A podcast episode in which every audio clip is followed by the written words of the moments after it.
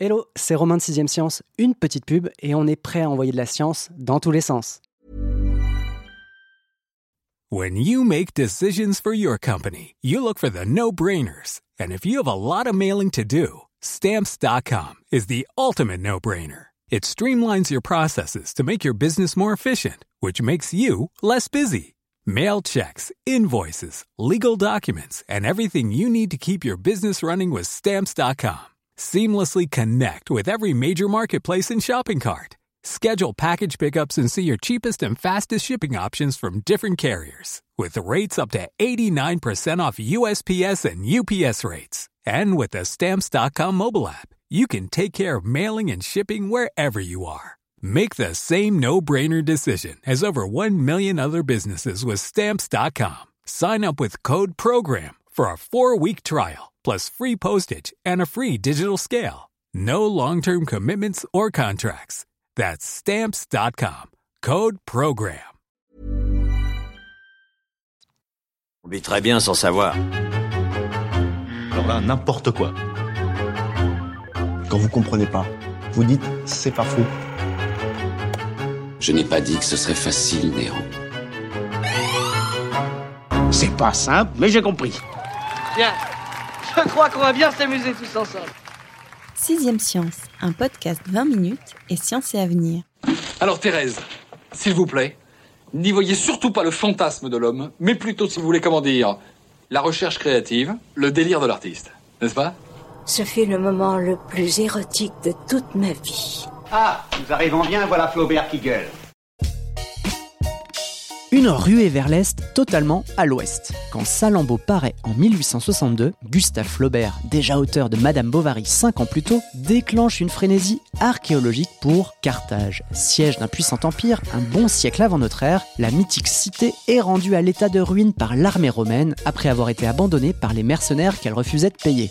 Bon, comme on dit, les mauvais contes font les bons dramas. Et Flaubert sait en écrire de merveilleux. Sous sa plume, Carthage déborde de pierreries, de beaux drapés et de fantasmes orientalisants. Pris de fièvre pour l'antique cité punique, les chercheurs se livrent à des fouilles enthousiastes qui aboutissent à plusieurs et marquantes découvertes, mais sans recul vis-à-vis du roman de Gustave Flaubert, car Salammbô reste un roman, ils font aussi quelques raccourcis malvenus, d'aucuns diraient du travail de sagouin. Alors qu'une exposition itinérante célèbre le bicentenaire de la naissance de l'écrivain, nous célébrons, nous, de notre côté, Olivier Lascar, le rédacteur en chef de Sciences et Avenir La Recherche, qui nous fait le plaisir de nous rejoindre pour visiter les ruines de Carthage et parcourir les pages de Salammbô. Bonjour Olivier. Bonjour Romain. Alors l'épreuve du bac est passée depuis belle lurette, mais on ne parle pas de Salammbô sans raison. Qu'est-ce qui t'a amené sur les traces de Flaubert et de sa sublime princesse punique Alors punique, c'est un synonyme de carthaginois. Voilà, oui, tu as raison, euh, Romain. Salammbô, bon, c'est un livre de Flaubert. Flaubert, il est inscrit dans euh, l'inconscient collectif français. C'est un, écrivain majeur, mais Salammbô, on ne le lit pas à n'importe quelle occasion. C'est un livre euh, qu'on peut trouver difficile, hein, qui regorge d'un vocabulaire, j'allais dire technique, enfin historique, archéologique extrêmement poussé. On va en parler. Flaubert a fait un travail de titan hein, pour avoir la tête à l'époque de la Carthage punique. Moi, je l'ai lu quand j'étais ado et c'est mon vieux père qui m'a mis ce livre entre les mains. Il me répétait souvent la phrase d'introduction, c'était à Mégara, faubourg de Carthage, dans les jardins d'Amilcar.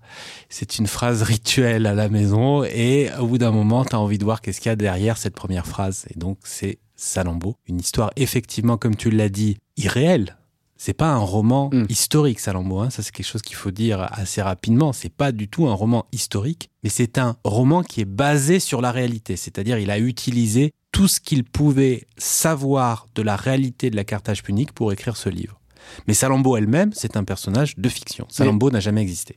Flaubert n'a pas de formation, on va dire, d'archéologue ou d'historien au départ. Non, absolument pas. Flaubert, c'est un héritier. C'est quelqu'un qui, euh, grâce à l'argent euh, familial, a, pu décider assez tôt dans sa vie de se vouer à la littérature, parce que c'est vraiment la littérature faite euh, homme, incorporée à, un humain. Flaubert, il était passionné de ça. Il a fait son premier livre quelques années plus tôt. C'était, comme tu l'as dit, Madame Bovary.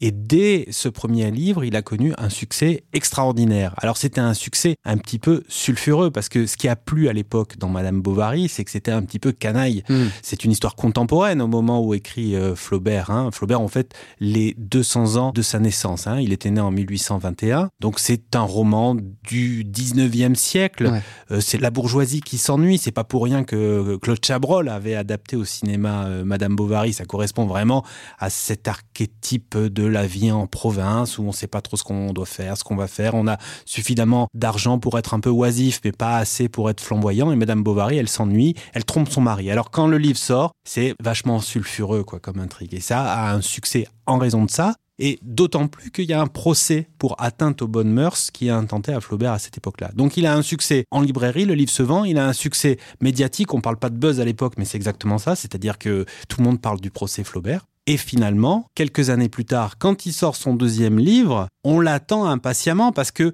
finalement, tous les journaux disent Monsieur Flaubert va sortir un deuxième livre. Ça va bastonner. Hein Ça va bastonner. on sait à quoi s'attendre un petit peu avec le bonhomme. Donc, on s'attend à un livre un peu canaille encore. On s'attend à un livre un peu canaille. Et tout le monde est extrêmement déstabilisé parce que on pensait retrouver euh, Madame Bovary le retour, quoi, hein, avec des combats dans la boue. Non, pas du tout. Madame Bovary 2, quoi. 2, pas du tout, puisque au contraire, il fait une marche arrière totale. Il va plonger dans l'histoire et il va raconter une histoire qui se passe deux siècles et demi avant notre ère, dans un lieu qui n'a plus rien à voir avec la province française puisque ça se passe en Tunisie, dans la Carthage de l'Antiquité, ce sont quand même des lieux qui ont une familiarité pour un public français de l'époque, parce mm. que dans les versions ou les thèmes latins, on traduit les passages de tel ou tel auteur, latin ou grec, qui ont raconté, euh, pas franchement parce qu'ils l'ont vécu directement, ça on en parlera aussi, il y a peu de témoins directs de ce qu'était la Carthage punique, mais il y a des tranches d'histoire qui sont liées à cette époque que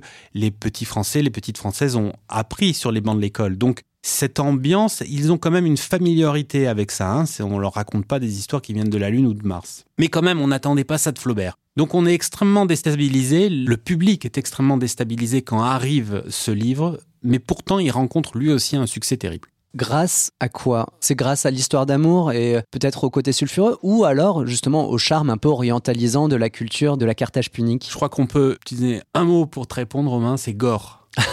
Oui, Salambo, c'est le triomphe du gore. C'est évidemment extraordinairement réducteur de dire ça, mais quand on lit le livre, il faut se mettre dans la peau d'un lecteur, d'une lectrice de l'époque qui lit le récit de ces combats entre les barbares et les carthaginois.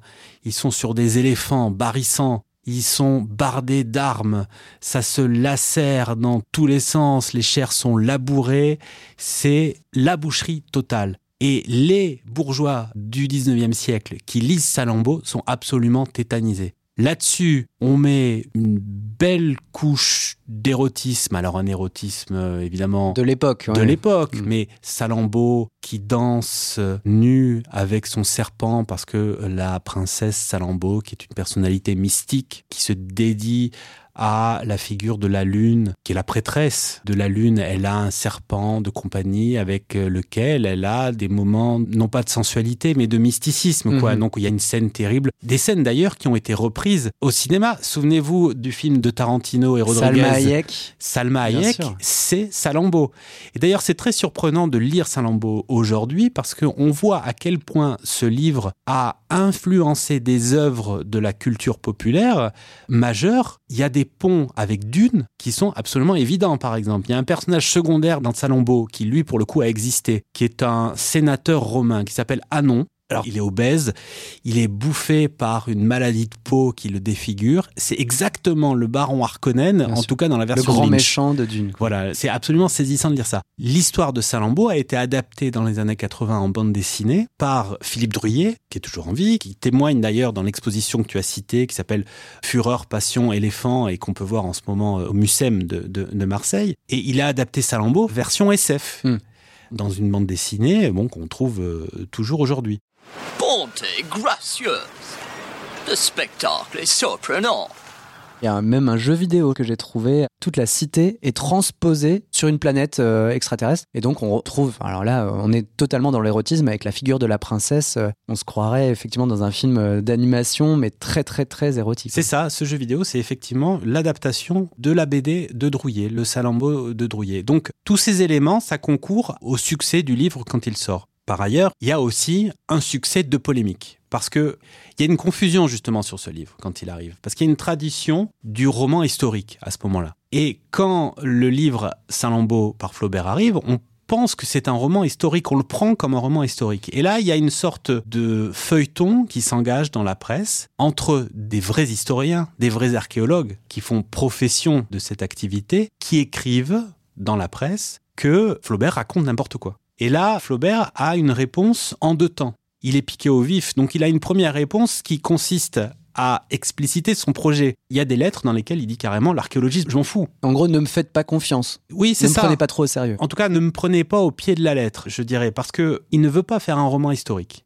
En revanche, pour faire en sorte que son œuvre soit vraisemblable, il a avalé absolument tout ce qu'on savait de scientifique sur la Carthage de l'Antiquité à son époque. Donc quand les archéologues lui cherchent des noises dans la presse en racontant que euh, il écrit ceci, que ça pouvait pas être vrai, etc., lui va tout de suite mettre en avant ses sources. Quoi. Ses sources. Il est très ostensible là-dessus. Hein. C'est presque les gars qui montent les biceps. Quoi. Il dit, vous savez ce que j'ai lu moi pour préparer? J'ai lu des centaines de textes. J'ai lu Polybe, l'historien grec qui avait accompagné les armées romaines, et notamment celle de Scipion Émilien, qui, en 146 avant euh, Jésus-Christ, a effectivement détruit Carthage quand les Romains ont détruit la Carthage punique, ils l'ont rasé, ils ont versé du sel dessus pour s'assurer à ce que plus rien ne repousse. Et Polybe était là. Donc il a fait, il a raconté, c'est le seul témoignage finalement de première main qu'on ait.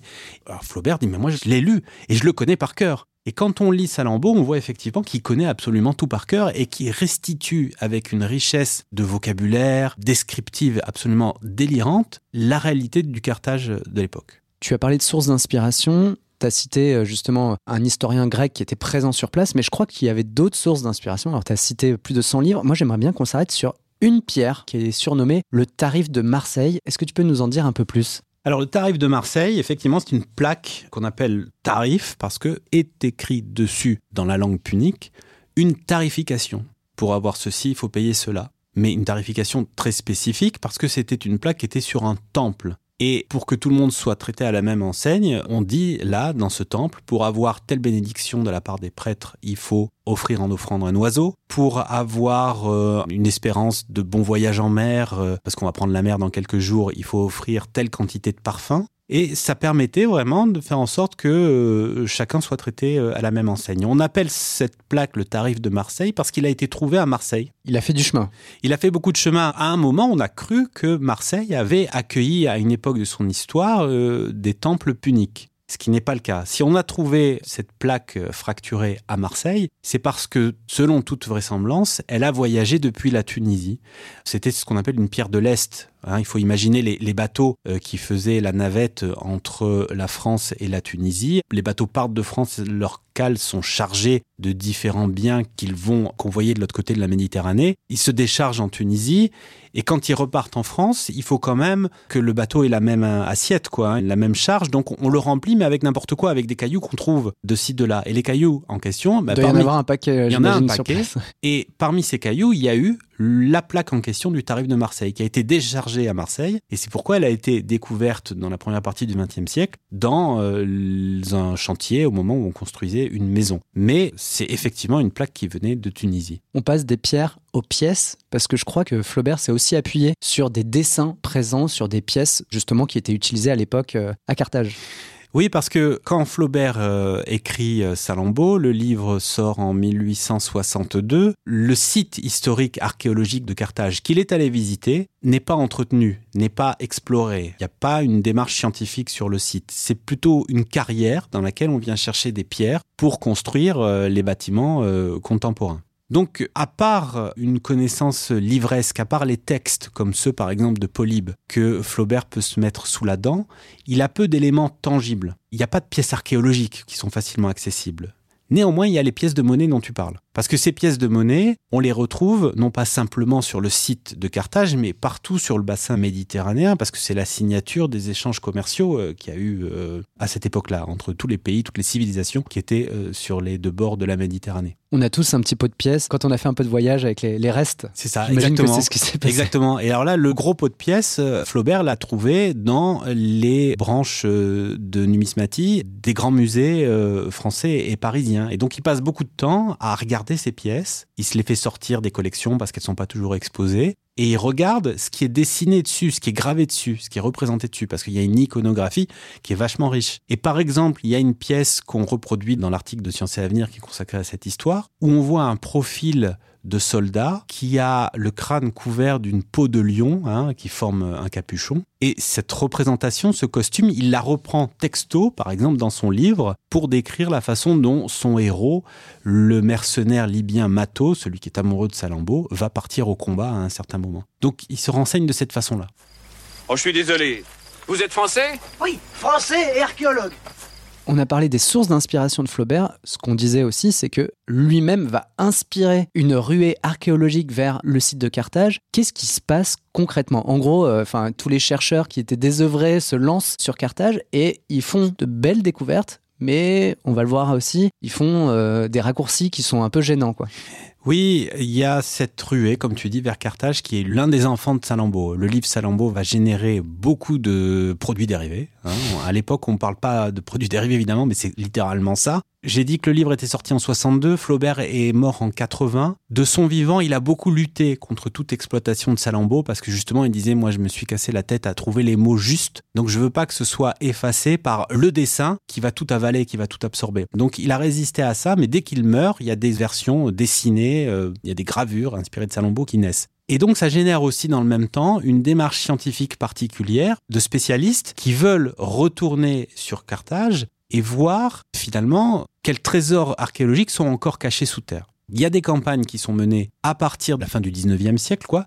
Et ce sont les premières campagnes qui fonctionnent selon une méthode scientifique réelle. Parce que jusqu'à présent, c'était plutôt empirique. Ouais, c'est des passionnés. C'est des passionnés. Ce qu'on trouve sert à alimenter des cabinets de curiosité. Ça se retrouve euh, sur le marché noir, etc. À partir de la fin du 19e siècle, on a une vraie démarche scientifique pour cartographier ce qu'a été Carthage. Et là, on commence à retrouver des sarcophages, des morceaux de murs, euh, encore des pièces, des statues. Et on commence à avoir une petite vision de ce qu'a été la Carthage punique. Alors c'est compliqué parce que après la Carthage punique, je disais que les Romains l'ont détruit et ont versé du sel pour que rien ne repousse dessus. En fait, ils se sont auto-contredits parce que les Romains ont construit sur la Carthage punique une nouvelle Carthage romaine. Donc il faut imaginer un millefeuille. Enfin, à l'époque de ces explorateurs, de ces archéologues, il y a une couche avec la Carthage romaine, il y a une couche avec la Carthage punique, entre les deux, il y a une couche De de, sel. cendres et de sel, puisque euh, elle a été détruite. Donc les archéologues euh, ont un travail délicat et ils ont beaucoup de mal à se défaire de la force du livre. En gros, il reste encore aujourd'hui hein, une certaine confusion autour d'une zone où ont été découvertes de nombreuses urnes. Alors, c'est pas n'importe quelles urnes, elles sont remplies d'ossements d'enfants. Est-ce que tu peux nous expliquer un peu de quoi il retourne autour de cette zone et comment on en arrive à ce que la fiction littéraire et la science se confondent encore aujourd'hui hein? Oui, il y a un mouvement de balancier qui est très intrigant avec Saint-Lambeau et c'est exactement ce que tu dis là, Romain. C'est à travers une zone particulière de Carthage qui est toujours euh, expertisée aujourd'hui et qu'on a appelé le Tophet. Alors on l'a appelé justement le Tophet directement en liaison avec Saint-Lambeau. Un Tophet, c'est un terme qui vient de la Bible et qui désigne un lieu où on fait des sacrifices. Dans le livre Salammbô, euh, qui raconte donc euh, cet épisode de la guerre entre les Carthaginois et les mercenaires qu'ils avaient un temps employés dans leur lutte contre les Romains, mais que finalement, décidant de ne pas les payer, ils les voient se retourner contre eux. Donc il y a une guerre entre les Carthaginois et les mercenaires. À un moment de cette guerre, les Carthaginois sentent que ça tourne vilain pour eux, quoi. Donc ils décident d'aller dans le temple d'un de leurs dieux, Moloch, et de sacrifier leurs jeunes à Moloch pour justement implorer sa clémence et faire en sorte que le sort leur soit finalement favorable. Donc il y a cette scène qui est une des plus mémorables de Salammbô, une des plus gore justement, où les jeunes sont tués, sont sacrifiés au dieu Moloch. Sans trop d'effets, hein, sans Oui, oui oh, ouais, ah, il y a presque 200 ans, les, je sais pas si les spoils ont ce temps de vie.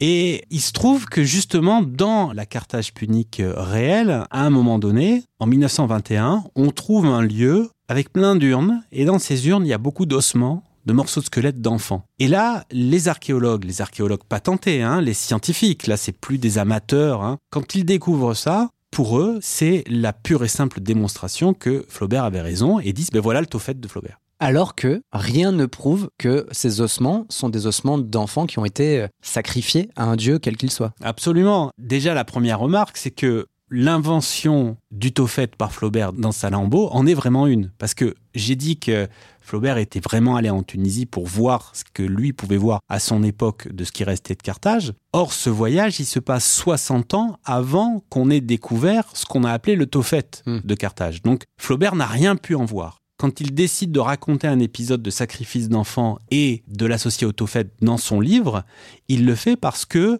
ailleurs dans la Bible, lié à d'autres lieux, d'autres civilisations, on parle de telles pratiques. Mais il n'y a rien à l'époque de Flaubert qui puisse alimenter l'hypothèse selon laquelle les Carthaginois ont pratiqué des sacrifices d'enfants. Donc ça c'est la première chose. La deuxième c'est que quand on regarde ce qu'il y a dans les urnes, alors il y a des squelettes d'enfants, il y a aussi des squelettes d'animaux. Alors le fait qu'il y ait des squelettes d'animaux, effectivement, ça plaide pour une pratique de sacrifice. Mais les squelettes des enfants, rien n'indique que ce sont des enfants qui ont été tués expressément pour le dieu Moloch. Ça peut être simplement un cimetière, Mm. cet endroit, où sont rassemblées les dépouilles de jeunes gens qui sont morts de façon naturelle. Mais cette idée, elle a été battue en brèche avec véhémence par les spécialistes pendant des dizaines et des dizaines d'années, parce qu'ils se cachaient derrière l'expertise de Flaubert, qui n'en était pas une. Et il a fallu l'intervention vraiment opiniâtre et têtue de quelques scientifiques, dont une française et un italien dont je parle dans le papier, pour ouvrir cette voie vers une autre explication de ce qu'est ce qui a été appelé le taufet de Carthage. C'est peut-être tout simplement un cimetière. Tout simplement. Et il y a un archéologue, euh,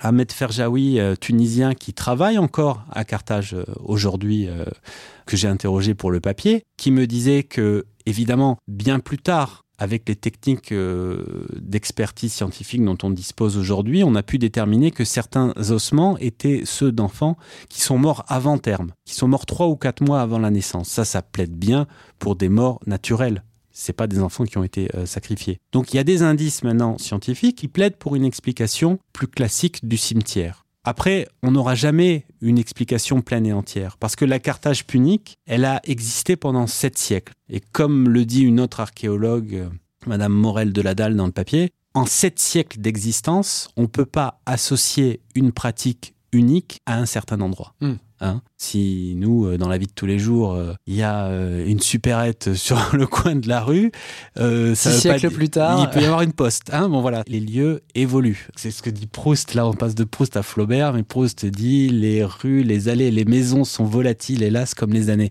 Les lieux évoluent. Oui, d'autant que on a la preuve via le tarif de Marseille qu'il procédait bien à des sacrifices, mais en revanche, enfin, je crois que sur le tarif, il précise pas euh, offrez deux enfants pour avoir euh, une belle récolte cette année. C'est ça. Les sacrifices d'animaux sont avérés. Ceux des êtres humains ne le sont pas du tout.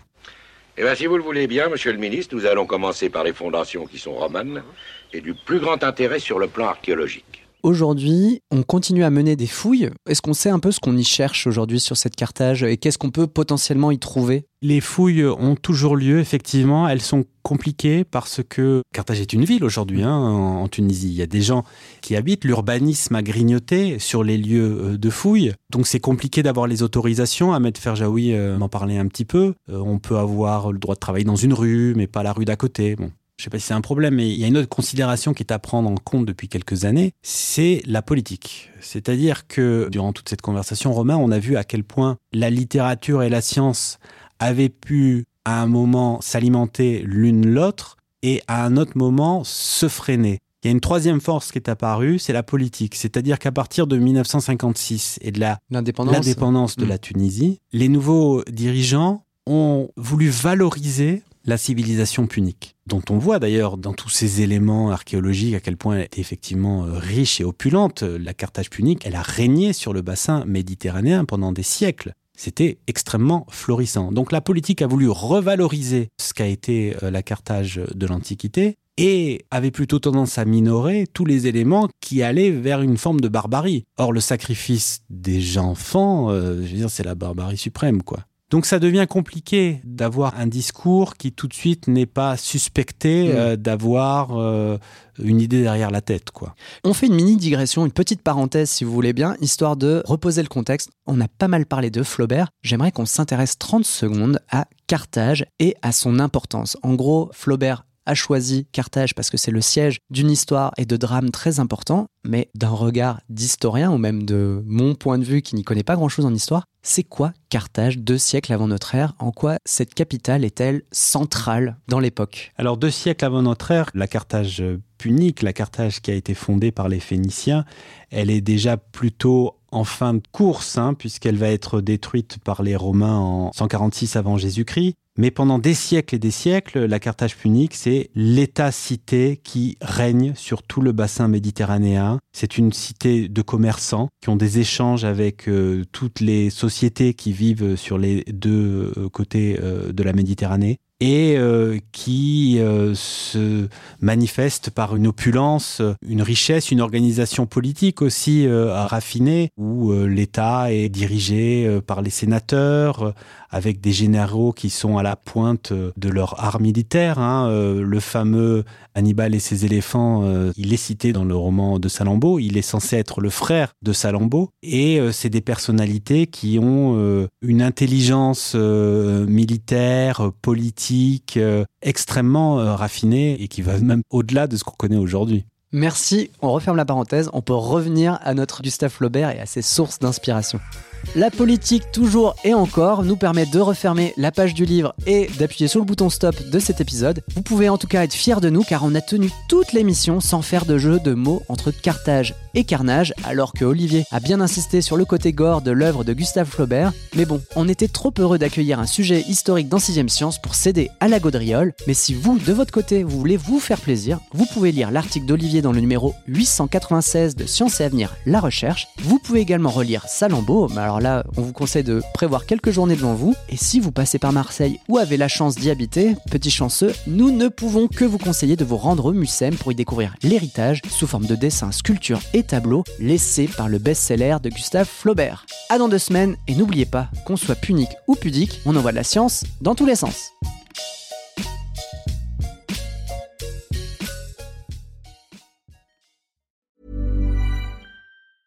Mom deserves the best, and there's no better place to shop for Mother's Day than Whole Foods Market. They're your destination for unbeatable savings, from premium gifts to show-stopping flowers and irresistible desserts. Start by saving 33% with Prime on all body care and candles. Then get a 15-stem bunch of tulips for just $9.99 each with Prime. Round out Mom's menu with festive rosé, irresistible berry chantilly cake, and more special treats. Come celebrate Mother's Day at Whole Foods Market. Cool fact a crocodile can't stick out its tongue. Also, you can get health insurance for a month or just under a year in some states. United Healthcare short term insurance plans, underwritten by Golden Rule Insurance Company, offer flexible, budget friendly coverage for you. Learn more at uh1.com.